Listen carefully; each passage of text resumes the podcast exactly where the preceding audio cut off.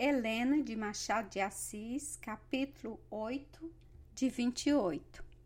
Dona Úrsula tinha já confiado ao velho capelão a proposta de Camargo, consultado por Estácio, respondeu o padre.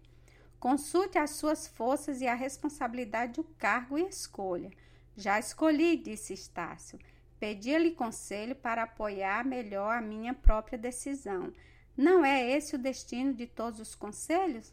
Decidi que não aceito a candidatura. A vida política é turbulenta demais para o meu espírito. Estou pronto para a ação, mas não há de ser exterior. Dado o meu temperamento, que iria eu buscar a Câmara, além de algumas prerrogativas de um papel acessório, eu só me meteria na política se pudesse oficiar, mas ser apenas sacristão entre o oficiante e o sacristão, observou Melchior, está o pregador, que é o cargo nobre e influente. Mas o tema do sermão, padre mestre, retorquiu Estácio rindo. Falta-me o tema.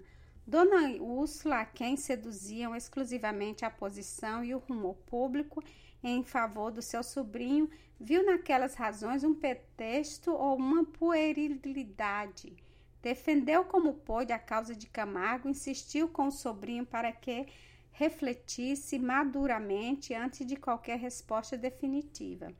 Estácio prometeu como prometer ao médico, por simples condescência, mas sobretudo para pôr tempo ao assunto e ao saber a causa do sorriso quase imperceptível que viu roçar os lábios de Helena, a moça erguera-se e dirigia-se para uma das janelas. Estácio foi até ali. Adivinhei pelo seu sorriso, disse ele, que tudo isso lhe parece pueril e que eu faço bem em não aceitar o que me oferece. Helena olhou um pouco espantada para ele, mas respondeu com tranquilidade. Pelo contrário, penso que deve aceitar. Além de haver consentimento de minha tia, parece ser um grande desejo do pai de Eugênia. Era a primeira vez que Helena aludia ao amor de Estácio e fazia-o por modo encoberto e oblíquo. Estácio escapou dessa vez à regra de todos os corações amantes. Resvalou pela alusão e discutiu gravemente o assunto da candidatura. Era pesado demais para a cabeça feminina.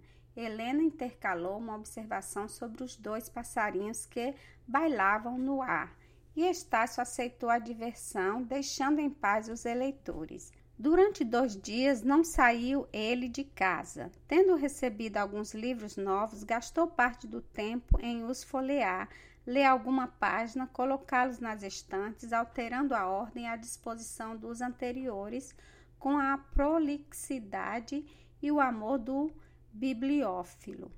Helena ajudava-o nesse trabalho, um pouco parecido com a do Penélope, porque a ordem estabelecida no meio-dia era às vezes alterada às duas horas e restaurada na seguinte manhã.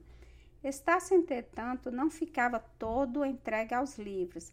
Admirava a solicitude da irmã, a ordem e o cuidado com que ela o auxiliava. Helena parecia não andar. O vulto ressalvava silenciosamente de um lado para o outro, obedecendo às indicações do irmão ou pondo em experiência uma ideia sua. Estácio parava às vezes fatigado, ela continuava imperturbavelmente o serviço. Se ele lhe fazia algum reparo, a moça respondia erguendo os ombros ou sorrindo e prosseguia. Então Estácio segurava-lhe os pulsos e exclamava rindo: Sossega, borboleta. Helena parava, mas eram só poucos minutos. Volvia logo ao trabalho com a mesma serena agitação. Era assim que as horas se passavam na intimidade mais doce e que a recíproca afeição ia excluindo toda a preocupação alheia. Era assim que a influência de Helena assumia as proporções de voto preponderante. No terceiro dia, Dona Tomásia e Eugênia foram jantar a Andaraí. Eugênia estava nesse dia mais sisuda e dócil que nunca. Dissera-se que trazia a alma tão nova como o vestido e menos enfeitada que ele. Estácio sentiu-se satisfeito. O ideal reconciliava-se com o real. Puderam falar sozinho, mas de vez em quando todas as pessoas da casa pareciam conspiradas para lhes deixar a solidão. Foi ela quem recordou a proposta política do pai, da qual soubera casualmente, ouvindo na narração que este fizera a dona Tomásia. O desejo de Eugênia era pela afirmativa e Estácio, receoso de despertar os caprichos adormecidos da moça, frouxamente resistiu e consentiu ainda mais frouxamente em reconsiderar o assunto. Deputado, exclamava Eugênia, com os olhos no céu. Estácio acompanhou Eugênia e Dona Tomásia na carruagem que as levou ao Rio Comprido.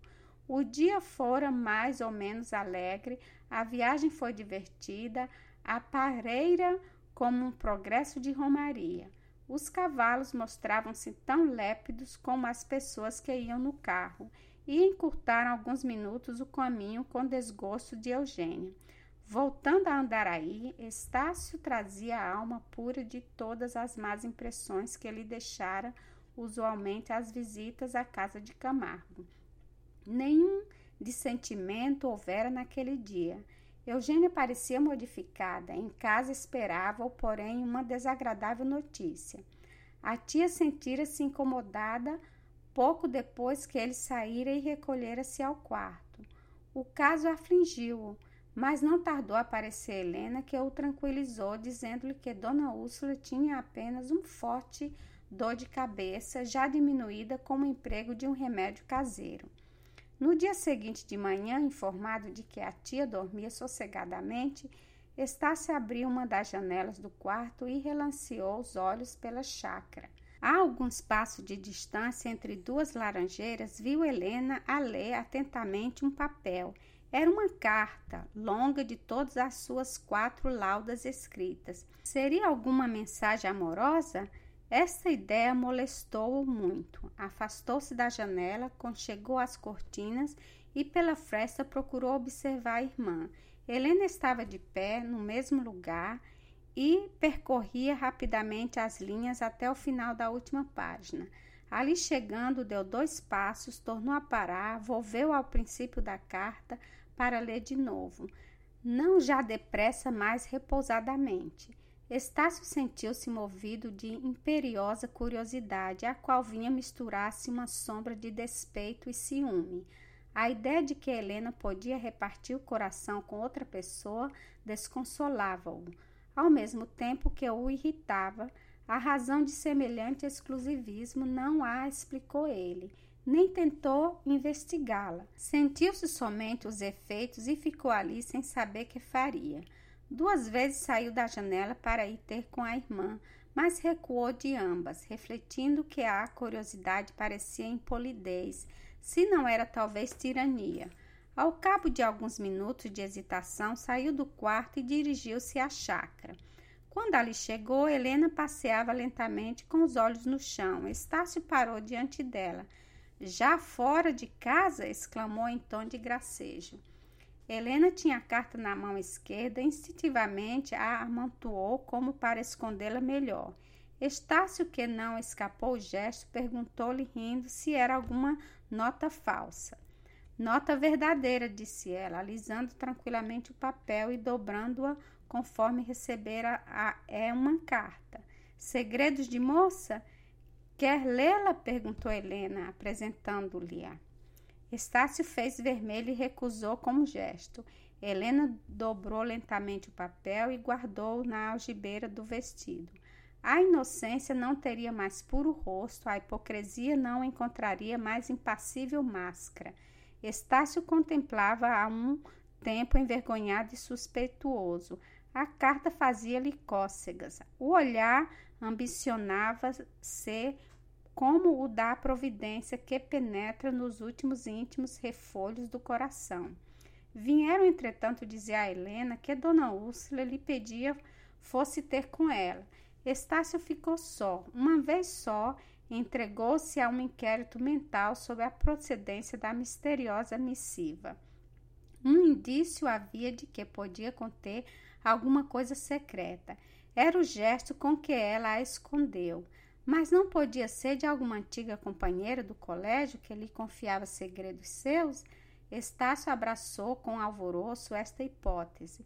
Depois ocorreu-lhe que Ainda provindo de uma amiga, a carta podia tratar de um ídolo de colégio em que Helena fosse protagonista, ídolo vivo ou morto, página de esperança ou de saudade. Ainda neste caso, que tinha ele com isso? Fazendo essa última reflexão, Estácio sacudiu do espírito o assunto e seguiu a examinar as novas obras da chácara, entre as quais figurava um vasto tanque, já ali estavam os operários. Ia começar o trabalho do dia. Estácio viu a obra feita e deu várias indicações novas. Algumas eram contrárias ao plano apresentado, como lhe fizessem tal observação. Estácio retificou-as, depois admirou-se de não ver um vaso, que, aliás, dois dias antes mandara remover. Enfim, recomendou a rega de uma planta ainda úmida da água que o feitor lhe deitara nessa manhã. Dona Úrsula não estava de todo boa, mas pôde almoçar à mesa comum. O sobrinho apareceu aborrecido, a sobrinha triste. O diálogo foi mastigado como almoço. No fim deste, recebeu Estácio uma carta de Eugênia era uma tagarelice meio frívola, meio sentimental, mistura de risos e suspiros, sem objeto definido, a não ser pedir-lhe que escrevesse se não pudesse ir vê-la. Acabava ele de ler a carta quando Helena lhe apareceu à porta do gabinete. Não a escondeu, lembrou-lhe mostrá-la à irmã na esperança de que esta, pagando-lhe com igual confiança, lhe mostrasse a sua. Helena percorreu com os olhos a carta de Eugênia e esteve algum tempo silenciosa. Permite-me um conselho? perguntou ela. E como Estácio respondesse com um gesto de assentimento, vá ter com Eugênia, solicite licença para ir pedi-la ao seu pai e conclua isto quanto antes. Não é verdade que se amam? Dela, creio, pode afirmar que sim. De você? De mim? Penso que é mais duvidoso, ou você é mais hábil. Há de ser isto. Naturalmente parece-lhe fraqueza amar? Isto é coisa mais natural do mundo, a mais bela, não direi a mais sublime. Os homens sérios têm preconceitos extravagantes.